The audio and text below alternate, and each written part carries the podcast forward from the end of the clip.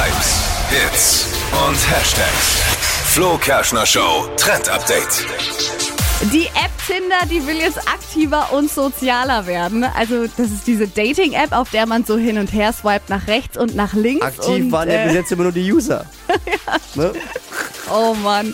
Und man kann da eben andere Singles matchen und das macht man da aktuell meistens alleine auf dem Sofa vor dem Fernseher.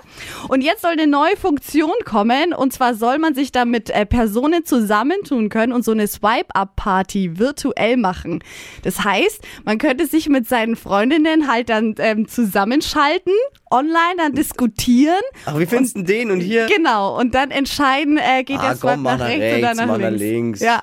Oh, Voll ich habe gerade gesehen, ich habe die neu neue Funktion. Hast-